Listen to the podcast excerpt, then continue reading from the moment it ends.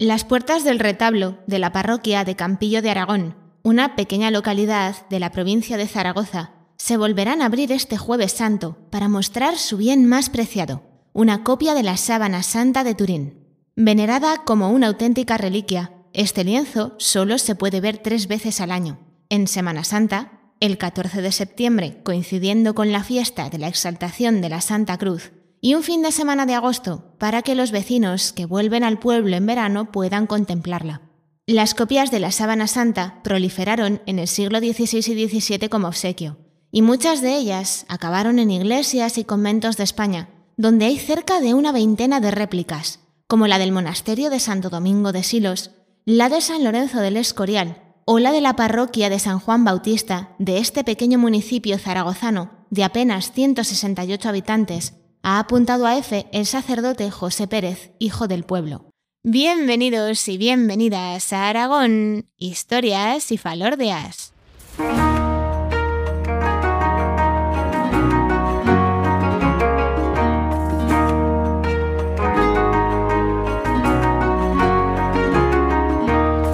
Hola viajeros y viajeras, os habla como siempre María Argota, historiadora y divulgadora cultural.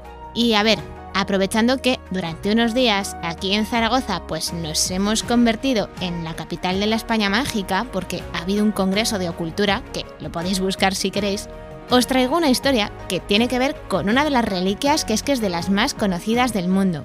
Una reliquia que se conserva en Italia, que se enseña muy pocas veces y que lleva tantísimos siglos dando que hablar que hasta tiene su propia disciplina para estudiarla. En este episodio 77 viajamos hasta la comunidad de Calatayud para descubrir la sábana santa de Campillo de Aragón.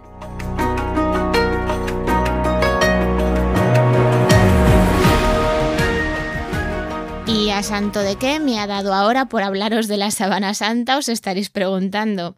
A ver, en realidad, yo os tengo que decir que tenía pensado otro tema completamente distinto para hoy, pero vamos, que es que es radicalmente diferente, que no tiene nada que ver, vamos. Pero es que resulta que me encajaba tan sumamente bien con otro que, pues al final, he empezado a trabajar en una nueva serie de capítulos y no me preguntéis cuándo la voy a sacar porque pues todavía no lo sé, pero no os preocupéis que la voy a sacar en algún momento esta temporada. Pero es que tenéis que reconocerlo, que os atraerá más, os atraerá menos, pero es que el tema de las reliquias, queráis o no, da mogollón de juego. Y de todas las posibles opciones de reliquias que hay en este mundo, pues yo me he tirado al barro y me he lanzado a por una que es de las más famosas y también de las más debatidas. Hablemos de la sábana santa de Turín.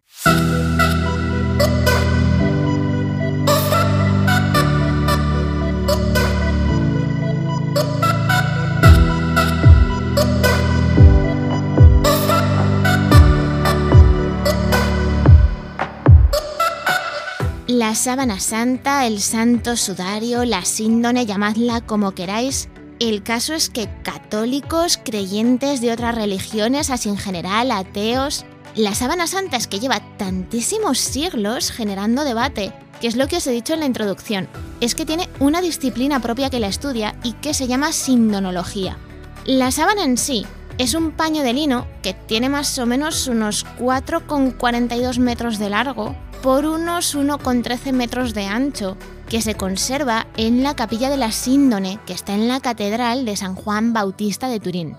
El origen de la pieza, pues a ver, vamos a ser sinceros, está bastante discutido. Le han hecho muchos estudios, se los siguen haciendo y así en general yo os diría que hay como dos posturas muy grandes.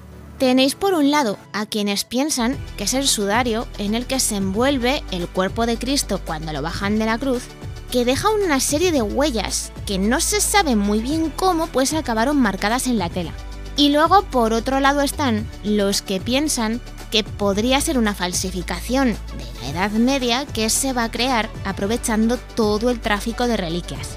Una de las primeras noticias que se tiene de la pieza es del siglo VI y lo que cuenta es que en una ciudad que se llamaba Edesa, que es la actual Sanliurfa, que está en Turquía, pues se conservaba una imagen que no estaba hecha por la mano humana, pero que tenía unos rasgos que encajarían con eso que está marcado en la sábana.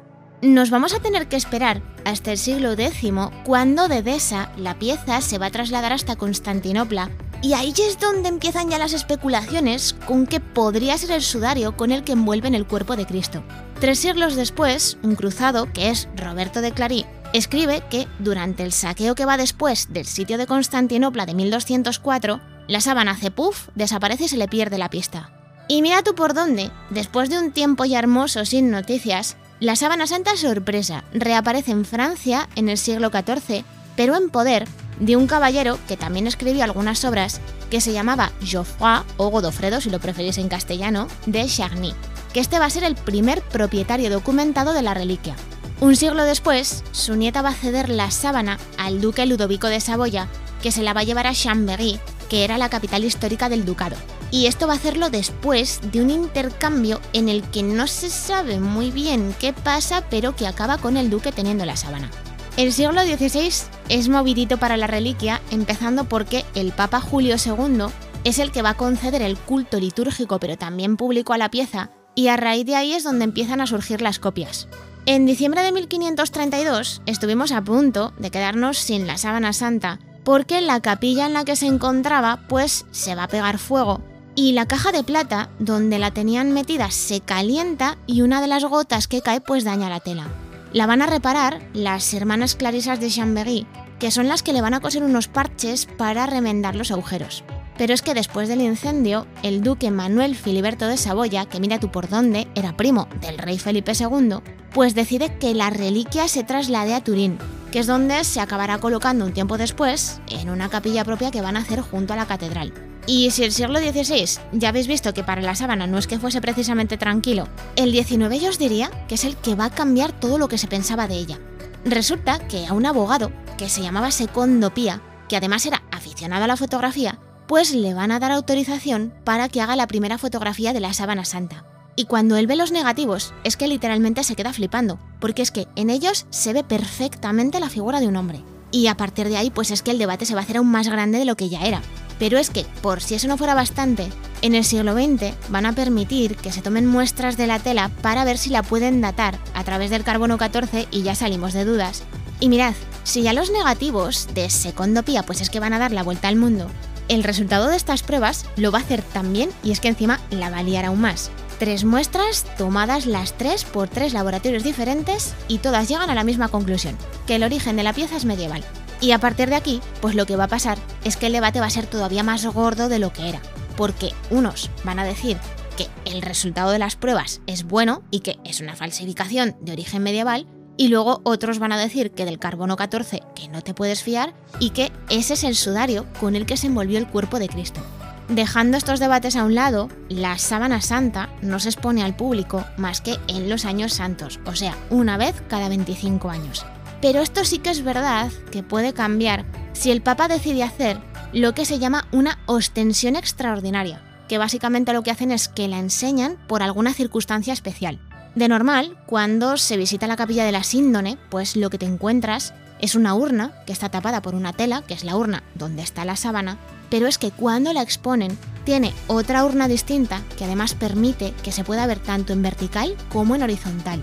Y si algo está claro, después de todo esto que acabáis de escuchar, es que la sábana santa pues es una de las reliquias más conocidas del mundo, pero es que también es de las más debatidas.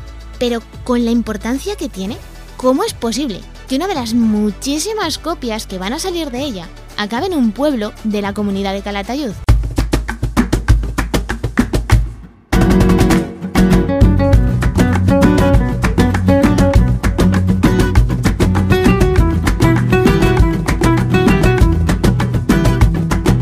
Según el Instituto Nacional de Estadística, en 2022, Campillo de Aragón tenía censados unos 122 habitantes más o menos.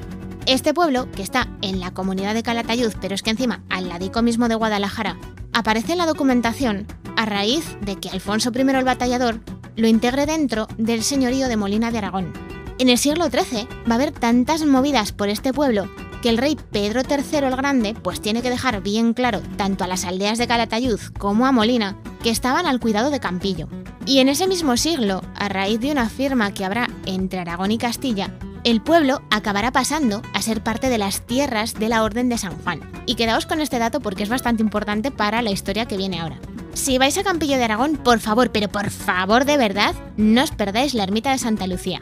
Que es que, además de tener un suelo que está hecho con piedras, pero a la forma tradicional de aquí de Aragón, también tiene una torre barroca que es una pasada. Tampoco dejéis de visitar una casa palacio del siglo XVIII que está en la plaza del pueblo. Y por si sois de los que os gusta pasear, pues os podéis ir hasta la Fuente Baja, donde vais a ver un abrevadero y unos lavaderos que ya os digo yo que han visto por allí unas cuantas coladas, pero seguro. Pero es que me dejo algo, que es que es lo que nos ha traído hasta aquí. La iglesia parroquial de San Juan Bautista, que además de tener una torre que en parte es mudéjar, también tiene una capilla donde se guarda una copia de la Sábana Santa de Turín. ¿Cómo llegó hasta aquí? Pues Campillo se lo debe a Lucas Bueno Nuño.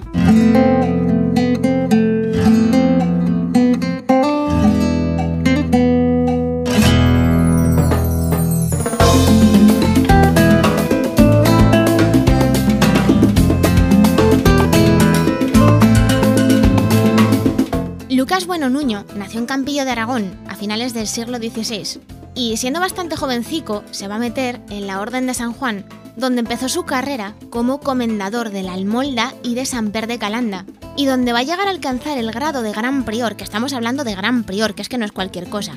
Pero no va a tardar mucho en dejar Aragón, y es más, es que se va a trasladar a Italia, y esto ya lo veréis, es lo que nos explica que Campillo tenga la copia de la sábana, para después convertirse en arzobispo titular de Tesalónica y terminar sus días como obispo de Malta, que es un cargo del que tengo que deciros que el pobre hombre pues no va a disfrutar mucho porque es que se muere justo a los dos años de que lo nombren. De toda su vida, lo que más nos va a interesar a nosotros es el tiempo que va a pasar en Italia. Hacia 1650, Lucas Bueno Nuño va a recibir directamente, ojo, eh, directamente de la Casa Real de Saboya, una copia de la Sábana Santa de Turín. Y es que esta casa real pues tiene una relación tan estrecha con la corona española, que es que ya os lo he dicho, que uno de los duques era primo de Felipe II, que lo que solía hacer era regalar copias a distintas personalidades importantes. Y eso es lo que hace que nuestro país, ahora mismo, sea uno de los que más copias de la sábana santa tiene en el mundo. Dos años después de que se la den, la va a mandar a Zaragoza, donde la van a recibir miembros de la Orden de San Juan, que un año más tarde se la van a entregar Antonio Bueno y Andrés Martínez, que son dos vecinos de Campillo que van a ser los que se encarguen de llevarla al pueblo. La copia va a llegar a Campillo en una arqueta de roble que tenía el interior tapizado con tela de raso y además venía enrollada en dos varas de ébano que lo que hacían era recoger media sábana cada una. Después de ser recibida, pues sí, van a exponer la copia para que la vean tanto los vecinos como el que se acerque al pueblo. Pero como no tenía un lugar fijo, pues la pobre siempre acababa otra vez en la arqueta. Hasta que, pues al final, gracias a donaciones y a limosnas, se va a construir una capilla que se termina en 1675 y es en la que lleva desde entonces. Una de las cosas más curiosas que tienen algunas de las copias de la sábana santa que hay por el mundo, pues es que las solían poner en contacto con la original porque decían que así conseguían sus propiedades milagrosas. De la sábana santa de Campillo de Aragón, pues es que se puede decir que es que es una réplica pero casi exacta. Tiene la misma anchura, sí que es verdad, es un poquito más larga, pero es que reproduce la posición de los rastros de sangre y de las llagas del cuerpo que están en la pieza original. Es que por tener, hasta lleva las marcas de los remiendos que le van a hacer las clarisas de Chambéry a la sábana santa después del incendio de 1532. ¿Quién la hizo? Pues buenísima pregunta, me encantaría responderosla, pero es que por ahora no se sabe. Lo que sí que os puedo decir es que es tan exacta que sindonólogos de todo el mundo, que un sindonólogo es un especialista en la sábana santa que anda que no cuesta pronunciar la palabra, bueno, pues es que han venido hasta Campillo de Aragón a estudiarla. Uno de los que lo hizo fue un jesuita que se llamaba Jorge Loring, que dijo de ella que era una de las tres mejores copias que existen en el mundo, con la que hay en Bolonia, que está en Italia, y con la de Santiago del Estero, que está en Argentina. Y es que se da la casualidad de que, según lo que dice la web de turismo de la comunidad de Calatayud, son las tres únicas que están hechas con el lienzo que usaban para tapar la sábana original, que además lo cambiaban cada cierto tiempo. Los vecinos de Campillo que sepáis que le tienen muchísima devoción, le suelen hacer peticiones y también existía la costumbre de que las madres pasasen a los bebés por delante para protegerlos. Y como pasa con la sábana santa de Turín, esta pues tampoco la tienen expuesta, aunque sí que es verdad que la vais a poder ver con bastante más frecuencia, porque es que las ponen tres veces al año. para jueves y viernes santo en Semana Santa, para las fiestas de agosto y para las fiestas patronales de septiembre. Y eso sí, quedaos con un último dato. Igual que el Papa es el que puede decretar las ostentaciones extraordinarias de la Sábana Santa de Turín, si un grupo, que es relativamente grande, llega hasta Campillo de Aragón pidiendo venerar la copia, tened una cosa por seguro, y es que no se irán del pueblo sin verla.